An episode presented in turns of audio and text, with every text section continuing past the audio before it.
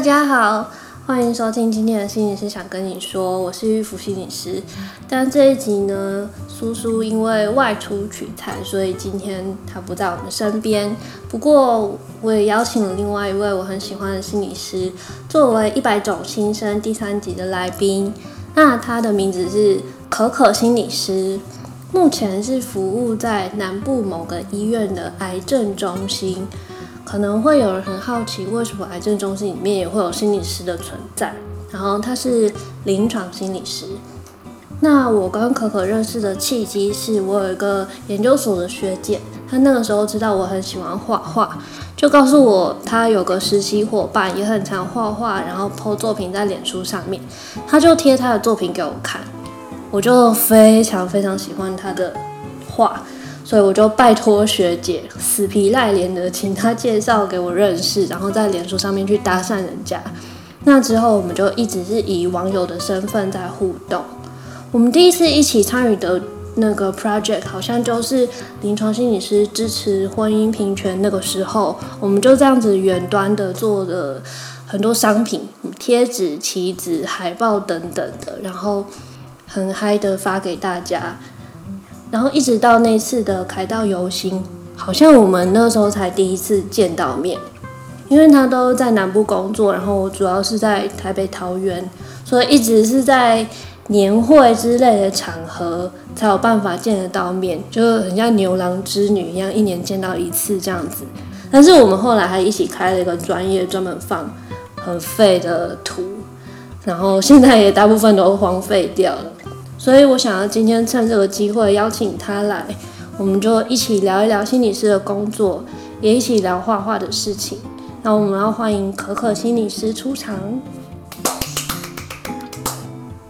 大家好，我是可可心理师。Hello，嗯，我们也好久没有见了。真的，真的。对呀、啊，那我今天就以一个访谈者的角色来。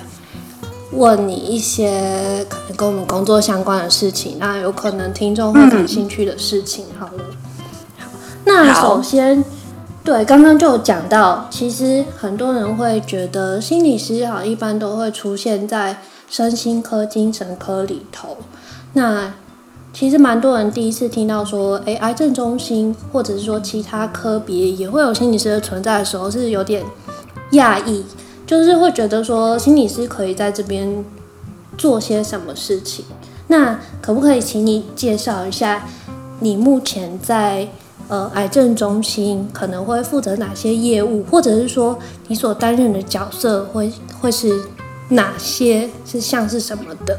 嗯，其实心心理师就是主要是跟人一起工作嘛。嗯，其实很多地方都能够有心理师，就是只要有人的地方，其实。就可以有心理师，嗯嗯，因为心理师主要在处理说，呃，比如说人对一个事件的应对的措施或他的想法，嗯，对啊，然后那确实大部分就是心理师都在身心科，可是现在其实也有越来越多的呃内外科单位开始有心理师这样子，嗯，其实癌症中心会有心理师，主要还是因为。政府的一个计划啦，他觉得说，其实很多癌症患者在面对疾病的时候啊，除了这些呃复杂的治疗之外，就是其实嗯、呃、很多的患者其实都有呃表达出说，其实除了这些治疗之外，最辛苦的是那个在接受治疗的时候的那个心情，知道说自己生命中就是出现了这个疾病，他这个心情该如何调试？对啊，所以就是。嗯，政府开始有这个计划，所以那个时候在呃一百零二年左右，就是就聘了很多癌症中心的心理师这样子。那当然，我们我们不是第一批啦，其实之前有很多的学学长姐就已经在癌症中心深耕了，只是那个时候就是呃并没有一个计划去支持他们，然后是因为有这个计划，才越来越多那个。癌症中心的心理师出现。嗯，癌症中心我们主要会做些什么事情？其实就是，呃，去了解这个这个人，就是面临这个疾病的挑战的时候，他的应对措施。然后，比如说借由陪伴或引导，就是让他在做治疗的过程中可以更顺利。嗯，大概是我们主要的角色。嗯，就是我们这几年参加可能临床心理学的年会，也都会发现到以癌症。肿瘤，呃，这些治疗单位为场域的心理师其实越来越多，然后有发现说，这群心理师很认真的在一起进修跟共学，然后在这种会议的场合会共同发表一些很令人印象深刻的案例，然后去跟大家分享说他们在这个领域中耕耘的成果，我觉得蛮厉害的。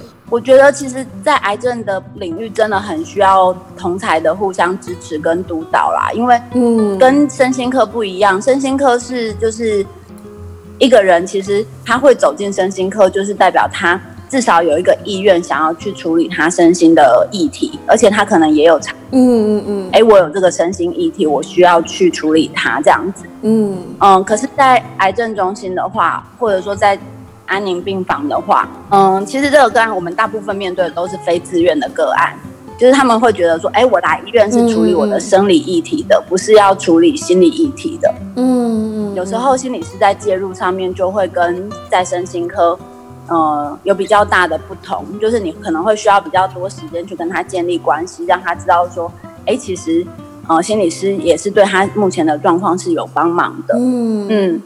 然后。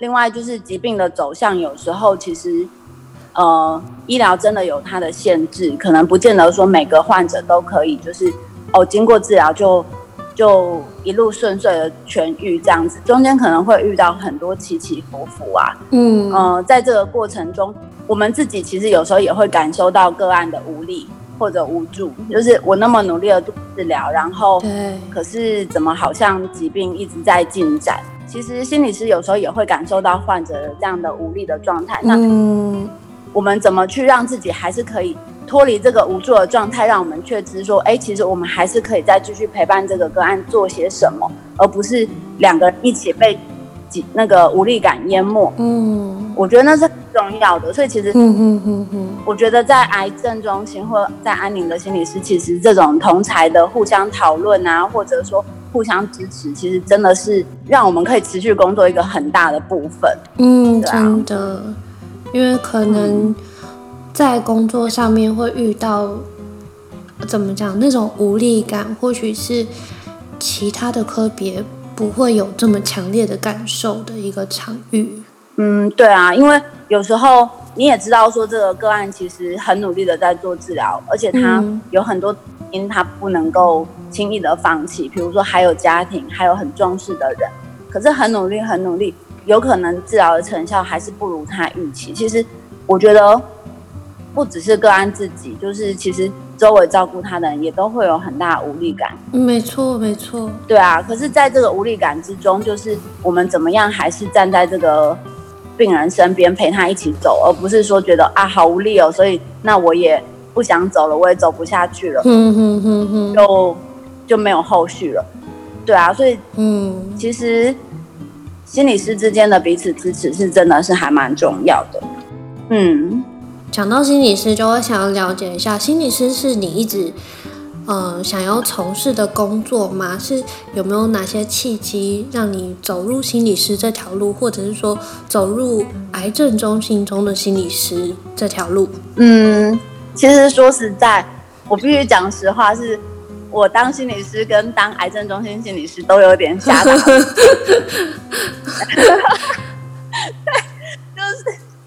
呃，其实那个时候在填志愿的时候，就是，呃，我的分数落点刚好在心理系，嗯，然后那个时候其实中间一度有想要转系，嗯哼哼，对啊，可是其实我不知道那个时候到底有哪个契机，其实我现在回想起来，我还真的想不起来，嗯，就。这契机让我其实还是在这个地方，就是继续的念完它。嗯，对啊，因为那个时候我有一度想说要转生科系，结果 其实十年后来自己，其实十年后的自己有发现说还好当时 感谢当初的自己嘛。对对对，就是其实当时就是呃，我有。再去念一些生科系的内容，因为其实我自己对生物有兴趣的。嗯、可是我觉得那个时候可能是抱持的一些对职场的不安全感吧，就会觉得说，呃，我如果念生物的话，我当我之后对于职场我没有一个很明确的目标。可是如果我继续在心理系念的话，其实我有一个蛮明确的目标，就是呃，至少我还可以考心理师这样子。嗯，对，就是其实其实嗯，当初其实是怀怀着这种就是这种心情考 并不是说就是我。我一开始从心理系的时候就觉得，哦，我以后要当心理师，我觉得那个是我理想的职业这样子。嗯、其实当初是比较没有这样的想法，嗯，对啊。然后，而且其实我刚毕业的前两年，我也没有当心理师、欸，哎，我反而去、哦哦、是去，对我反而是去做复健科的研究助理。嗯，对啊，因为我觉得。其实医学的研究本来就对我来说我蛮有兴趣的，所以其实，嗯、呃，我那时候有两年的时间，其实我并不是当心理师，嗯，所以所以才会说，就是当心理师的路程其实真的是瞎打误撞的，对。然后为什么又回锅了呢？因为心理师不是有 PGY 吗？对。然后你一定要要做两年，这可能在教学医院里面去学习一些。这个叫什么？基本的临床心理的素养之类的课题。对，就是因为有 PGY，然后当了两年复健科的助理之后，就是虽然说那个工作是助理，可是其实也跟临床心理是有蛮蛮强烈的关系的。嗯嗯嗯。因为我们做的是就是一些有关语言发展迟缓的一些相关的研究，这样。嗯、因为有有 PGY 的关系，所以就是。我就觉得，哎、欸，还是希望把这个 PGY 的资格拿到，嗯，所以就势必得回医院，然后做我的 PGI 训练。可是，呃，我回到医院以后，就一一直工作到现在，就没有再呃离职啊，或者是到处乱跑了。对啊，那你觉得自己的个性啊，在从事心理师这份工作的这个时候，可能会有的优缺点，会是？哪些？我觉得我当初没有说很积极的想要当心理师，就是因为其实我一直知道我自己个性里面有一个部分，就是我对于情绪没有那么敏感。嗯，嗯，我一直觉得那个对于当心理师可能是一个就是呃不太好的事情。传统意义上面的心理师这个工作，对啊，这传统的感觉，而且就是既定印象都会觉得说，哦，好像心理师是那种对情绪很敏感啊，就是呃，只要个案有一点点的 变动，其实都可以、嗯、呃察觉到，或者是都可以为这个情绪就是加以诠释。比如说，哎，是不是因为什么事情让这个个案有这样的情绪起伏？这样子，嗯嗯嗯嗯嗯。可是其实我。我对于情绪起的敏感度其实一直都没有非常的高，所以其实我觉得这一部分也会让我在做心理师的工作的时候，呃，对自己有比较多的担心，或者说觉得比较没有自信。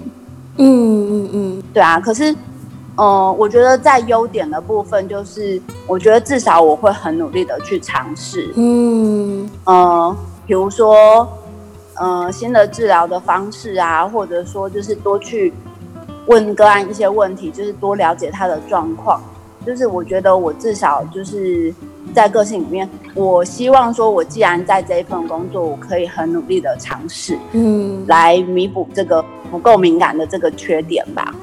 嗯，而且是不是在这个你目前所在的工作的场域，其实呃，周遭是支持你。去蛮弹性的运用一些有趣的方法，或者说有别于传统的方法去接近一个个案。哦、呃，对啊，我觉得相对于呃比较传统的心理治疗或心理师的形象来说，就是其实在癌症中，嗯，真的有比较大的弹性，可以让我们用各种不同的方式去呃关怀我们的个案。因为其实就我们的个案类别来说，其实呃。比较难去套用传统的心理治疗，比如说，呃，一个礼拜来一次，然后谈五十分钟离开这样子。其实，嗯，呃，他们的生活样态是比较难配合这种的。何况他们主要面对的议题其实是，呃，他们生命中很大的一个挑战。嗯，所以其实我们可以用更弹性的方法去，呃，陪伴他度过这个过程。嗯。所以因为刚刚讲到这个非传统，就是我我有知道可可心理师，他其实之前好有蛮长一段时间，他会用他的画去送给。他的个案，或者说用图画去记录一些可能病房中发发生的点点滴滴，或者说他跟其他人、其他工作人员的一些互动，然后那些我都非常喜欢，所以想要聊一聊，就是说开始把画画这件事纳入你心理工作的契机是什么？其实我一开我原本就很喜欢画画，嗯，嗯，然后原本画的都比较是呃我我自己的事情，嗯，就说。呃，我们自己家的事情，或者是我自己的一些感想、感受之类的，嗯，然后可是真的有一天，就是画画变成一个我临床上的工具，其实是，嗯，其实因为一般以一般传统的概念来说，就是心理师并不会主动拿东西给个案，嗯嗯嗯，对，就是通常我们在心理。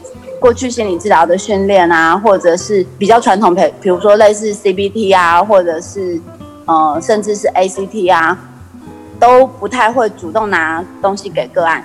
就是通常我们拿个案的东西叫做作业，就是感觉那种什么界限会守的比较严密、确实一点。呃，对，我们会觉得那个是一种界限，或者说那是一种就是个案跟心理师之间的 boundary 之类的。嗯嗯，对啊。所以其实我一开始拿拿我自己的图片给个案的时候，就是其实我自己对自己也是觉得，哎，我真的可以这样做吗？嗯，也是有这样的疑问。可是后来其实我有把这件事情跟那个时候的督导就是做讨论，嗯，结果发现说，其实这个在某一些的某一些特定的心理治疗学派里面，就是其实这个并没有不可以，甚至可以作为治疗方式的一部分。嗯，所以其实我觉得就是也让我在病房里面画画这件事情，就是可以找到一个。自己也觉得很合适的定位，这样子。嗯，其实这会让我想到，我在做儿童个案的时候，其实我们不会说特别准备什么礼物去送。如果真的要送的话，它可能会是行为契约的一部分。嗯，对。可是我们会发现到说，我们在做小朋友治疗的时候，我会把我跟他相处，或者说我们一起玩的一些很好的感觉。很有趣、很亲密的关系，其实它也是一种礼物。嗯，那我会想到就，就像是你，呃，很认真的帮个案记，用画画记录一下他的生活的那个瞬间，其实就是一个建立关系，然后用你跟他之间的关系来增进治疗的有效度，或者是说有点助长他对于自身这个状况。一些掌控感，灌注一些希望在里头，我觉得这感觉好像有点像，所以就不像是我们传统所说的，嗯，你不可以送他东西或什么什么的。对啊，因为传统都会觉得说送个案礼物，好像是在大部分来说都会觉得那是一个没有那么适合的行为，伦理议题之类的。对，可是我觉得送东西真的可以去区分说是什么样的东西，比如说我通常给。个案的图卡都是包含了说，嗯，他在这整个治疗过程中，我们所看到的努力，或者说也有观察到对他来说生命中很重要的事物，还有他跟这些事物的关系。我们通常会是就是借由这个图卡，就是让他也感受到说，就是哎，其实他的这些美好，或者说他的这些努力，我们都有看在眼里，而且深受他感动。嗯，就是。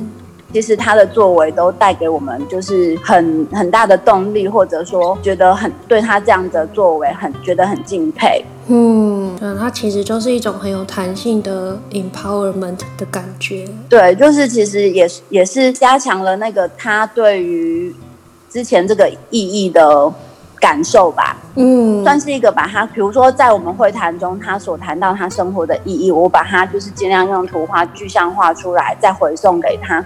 其实，我想这对他来说就是是一个很好的回忆，而且是之后可以就是哎重复拿出来看，然后重复拿来拿出来看，或许这个图片对他来说就是不同的时间看也会带来不同的感受。嗯嗯，因为作为旁观者的角度，我相信不不只是我，一定有很多人就是光看你分享这些历程，都觉得很受到感动。而且有的时候你也会送给我们呢，就是有的时候也会特地帮我们记录一下我们就是某些生活的很重要的片段，你都会帮我们记录下来，所以就觉得哦天哪，好感人哦！所以可以感同身受，收到这些这个礼物的人，他们是是怎么样的心情？我觉得超棒的。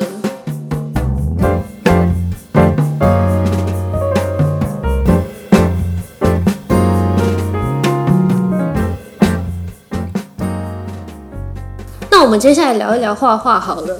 你记不记得去年我们见面的时候，有没有想说今年有一个目标，就是我们想要各自搞一个展览之类的展览？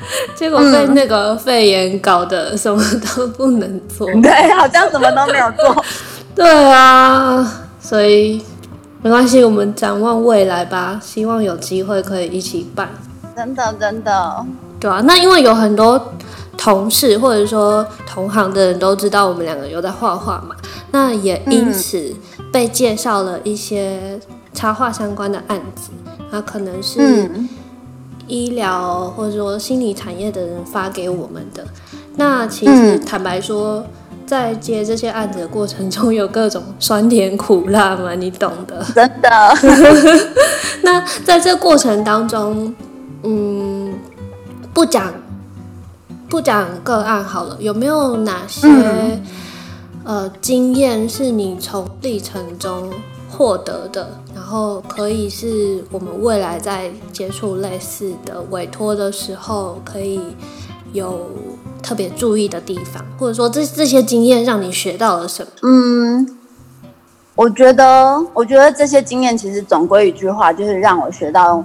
沟通其实很重要啊，真的，真的，而且真的，而且彼此尊重真的很重要。因为有时候就是会接到一些就是比较让我觉得有点困扰的，就是对，有一点小困扰的，嗯嗯嗯，插画的邀约，就是比如说会有人觉得说。哎，我我想要做一个单张，这个单张里面只缺了一个小小的图，那你可以帮我画这个图吗？嗯，可是可能时间很赶，然后嗯，没有稿费，就是有时候就会就会让人觉得说，就是我如果有时间，当然一定没有问题，我会很愿意帮忙。可是可是当如果我有事情很多的时候，有时候就会嗯，碍于毕竟可能都是同事才会有这样的邀约，所以。可能就会碍于说还是同事，又觉得直接拒绝他，嗯、呃，好像不太好意思。可是，嗯，接受他又觉得其实对自己来说并不太平衡。可能觉得那时候其实那阵子很忙啊。然后虽然是小小的一张图，可是其实像我们有在画画的人都知道，虽然是小小的一张图，可能。事实上，背后是花了很多时间去构图，然后去思考说我要怎么表现这张图的。嗯，可能真的很小，可是也是花了我们可能至少，呃，两三个小时或甚至更久的时间去完成的。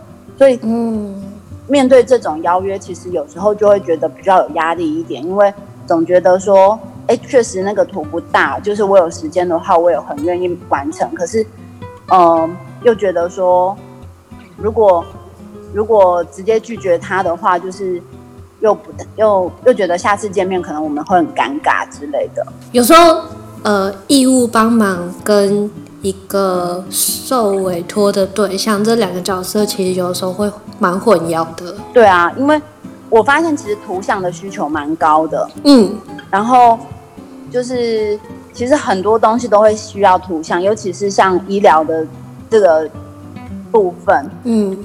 哦，因为其实医疗的东西很多都蛮，呃，蛮冷冰冰的，蛮生硬的。嗯，可是其实如果配了图，就会让个案比较好理解。嗯，我觉得这些冷硬的知识配上插图，真的会亲和很多。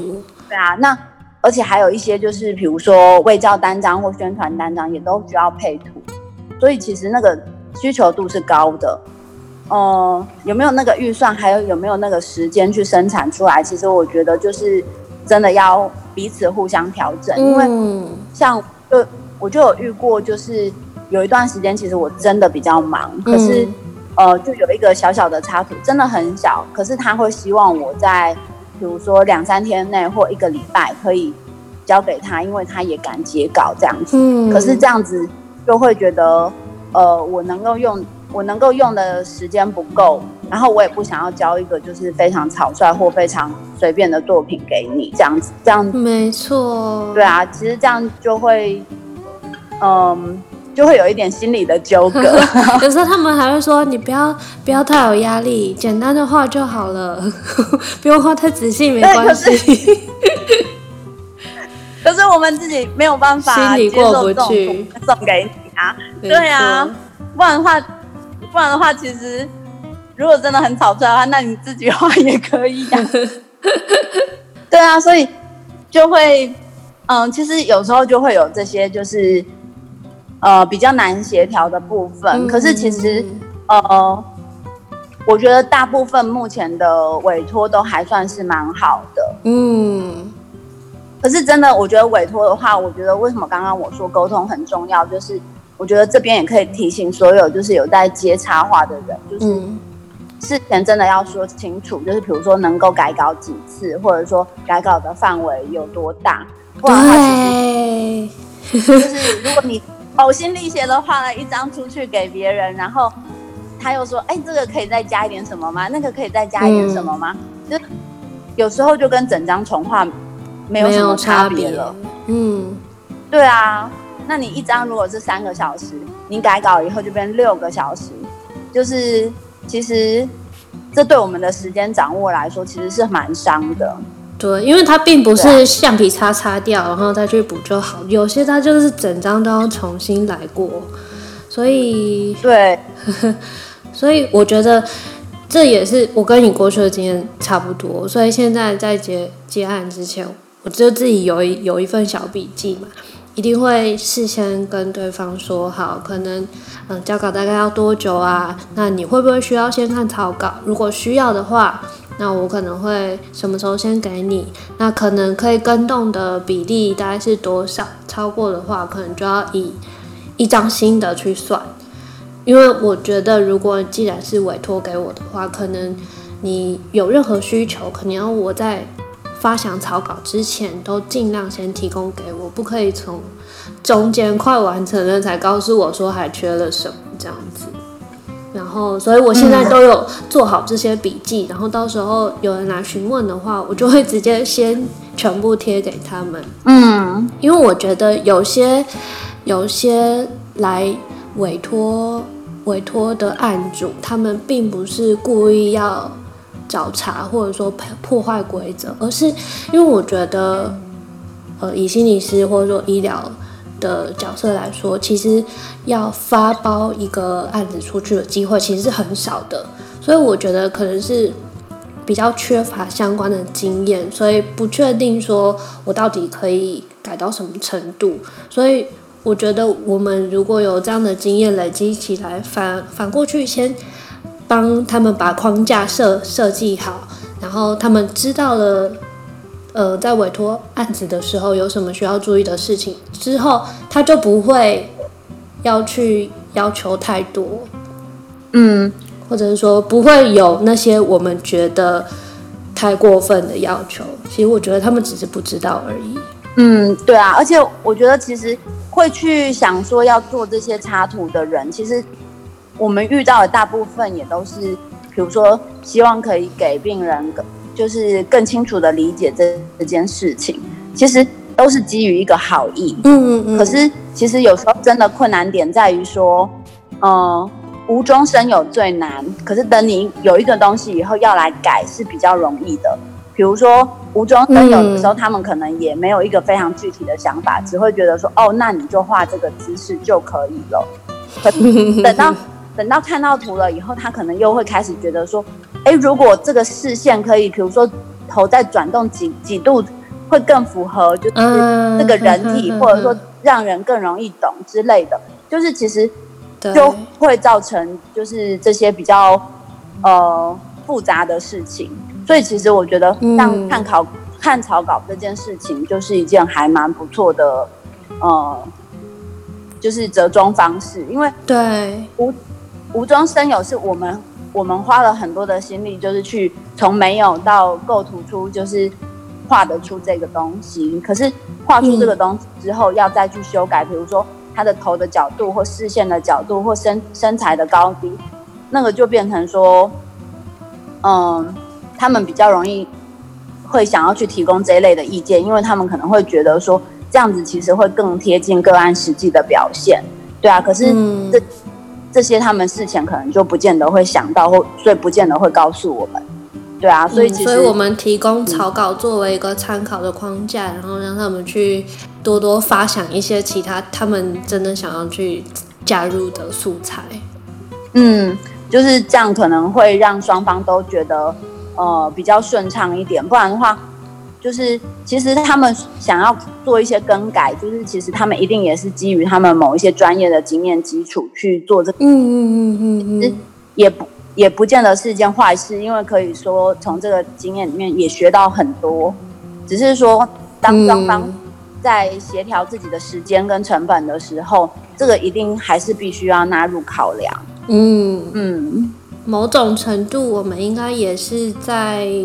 教导他们如何去发案子给其他人。对，真的，真的，真的。对啊，我们提供了一个模拟的模式。对，然后我们是比较好讲话的那种。对对对，我们是那种就是你提的意见真的可以让个案更好理解，我们就会压缩我们的自己的时间，努力把它改出来的人。真的，因为其实我们自己也想要。做一些相关的贡献，虽然不一定原始是由我们发想，但是觉得在这里头有参与一点小小的，占有一点小小的位置，在为某件事情出力出声的话，我们自己也会很很喜欢。对啊，就是觉得自己可以用自己喜欢的兴趣，自己喜欢的画画这件事情，就是为这个社会真的带来某一些程度的帮忙。其实。我们都会很愿意做，只是也希望说，就是不要因为一而再、再而三的改稿，反而把这个热情消消磨到。真的，所以其实过去的经验还算是蛮不错。但是我觉得我印象中最好的就是跟你一起那个时候在玩。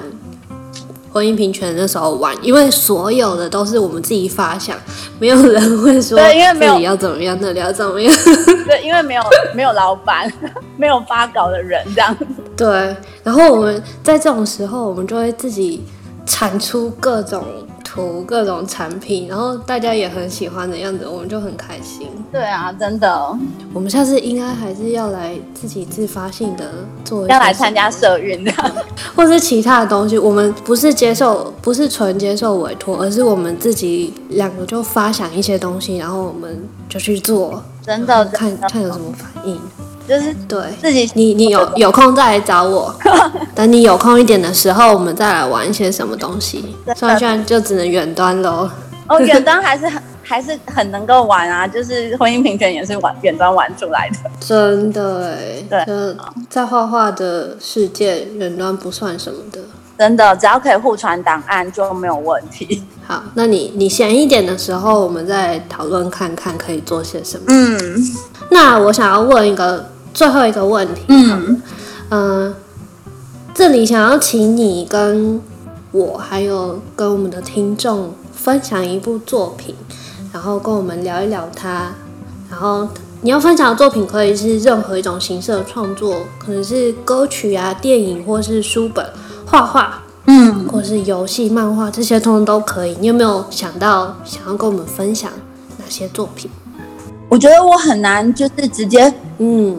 Focus 在哪一个特定的作品？可是我觉得我想要跟大家分享的是，就是我一直都很喜欢的绘本的这个领域。嗯嗯嗯嗯。因为我觉得绘本这个领域啊，就是它可以借由少少的三十二张纸，可是传达出呃很多而且很深的一些意涵，一直都是我很向往的。就是呃各种不同的绘本，嗯、例如说就是嗯。呃我这边有看到很多，就是比如说林连恩的《快点快点》啊，或者说吉村伸介的那个《爷爷的天堂笔记本》啊，就是其实真的有各种各种呃不同的样貌，像主题的绘本。对，而且就是它可以借由一个非常非常小孩子也可以懂的故事，可是它传达了很深很深的主题，或者是有时候就是一些很有乐趣的事情。我觉得那些都是很不容易的。像我其实也有尽量练习用我的图去说故事，嗯、可是其实我我后来发现，其实说故事这件事情是非常困难的。就是你要如何在其实文字量很少的情况下面，就是可以让这个故事非常顺遂的进行，而且让每个人都可以 catch 到说他其实想要传递的意思。我觉得那真的是蛮不容易的，所以我很喜欢看绘本，就是我每年几乎都会买很多的绘本。嗯嗯，我也有买绘本，然后我是主要是看喜欢的画风，就会去收集。哦，对，然后堆在家里面。撇除绘本带来的任何的意涵，就是光是画风这一点，其实真的也就已经哦、呃、是一个值得收藏的。真的好喜欢、哦，真的真的。而且他们就是呃印刷的方式很特殊或怎样，他们的那个笔触全部都很细致的印出来，我觉得超了不起。对啊，我想那个一定是非常非常专业，就是。嗯，特别的印刷厂，就是而且特别的去沟通试稿过，才可以印到跟真的很细致。我想，当一个绘本很细致的时候，嗯、它的原稿一定更细致。对呀、啊，难怪绘本这么贵，因为它可能印刷跟那个素材就超级贵。真的，它可能是印了很多次，然后才发现说这个跟原稿的色差是最少的之类的。对啊，嗯、我觉得我对于各种画风其实都非常的崇拜，所以其实。其实，嗯，我就会觉得没有哪一个，没有哪一个画风是，嗯，我真的觉得哦，其实画的也还好，或我不不想收的，因为我对于各种不同的画风，就是我都非常的崇拜，尤其是那种很野兽派的，因为我自己画不出来，啊、因为我自己的画风，我觉得是比较拘谨的，我一直很希望可以更奔放一点。嗯、其实我觉得也是，因为好多绘本我都蛮喜欢，可是。我自己又会想要怎么讲，有做出一些区别吗？嗯、因为要全部收，实在是太可怕了。那个真的真的，我如果所有喜欢的全部收起来的话，我会倾家荡产。真的会先杀死自己的荷包君吧？荷包君先逃。对，没错。对，所以不行。那我记得你那时候有跟我分享，你自己有去参加一些绘本的创作课，对不对？对。那我们未来有机会。看到你的绘本上市吗？我一定更加的努力，可是现在还有，好 像好像，我就我没有要给你压力，我没有要给你压力。我想朝这方面努力已经很久了，可是嗯，无奈到现在什么都没有。嗯，没有，你现在就很忙啊，而且就是一边一边进修，所以我觉得。这件事情是很值得慢慢酝酿，但是我也觉得我十分期待可以看到你的作品。我也觉得，就是绘本这件事情，可能真的，嗯、呃，除了持续有在画画之外，就是我觉得说不定就是一时的契机或灵感，就是一个好的故事到你的脑袋里面。就是，嗯，我觉得当然不可能，你平常都不想，就会有一个好故事突然从天降临啊。可是，没错，我想这。那个一定是需要很多很多磨练之后才有可能生得出来的东西，所以我对于现在所有的绘本作家，我都觉得倍感倍感敬佩。所以我们就慢慢酝酿，看时间能给我们一些什么灵感。真的真的，嗯，好啊。那今天很感谢可可特别抽时间来上我们的节目，那我们就下次再见喽。嗯。下次见。那你有空的时候，我们就来偷偷的讨论一下，想要玩什么吧。好哦，好哦，一定要 可以持续下去的计划。对，而且其实虽然是有肺炎的关系，可是我觉得画展还是可以，嗯，还是有希望的。毕竟还有半年，离十二月还有半年。没有，就是会自己会松懈啊，就是啊，反正也办不成，就算了，随便。好，谢谢你今天来。嗯好哦，谢谢玉福，拜拜。嗯，拜拜，拜拜。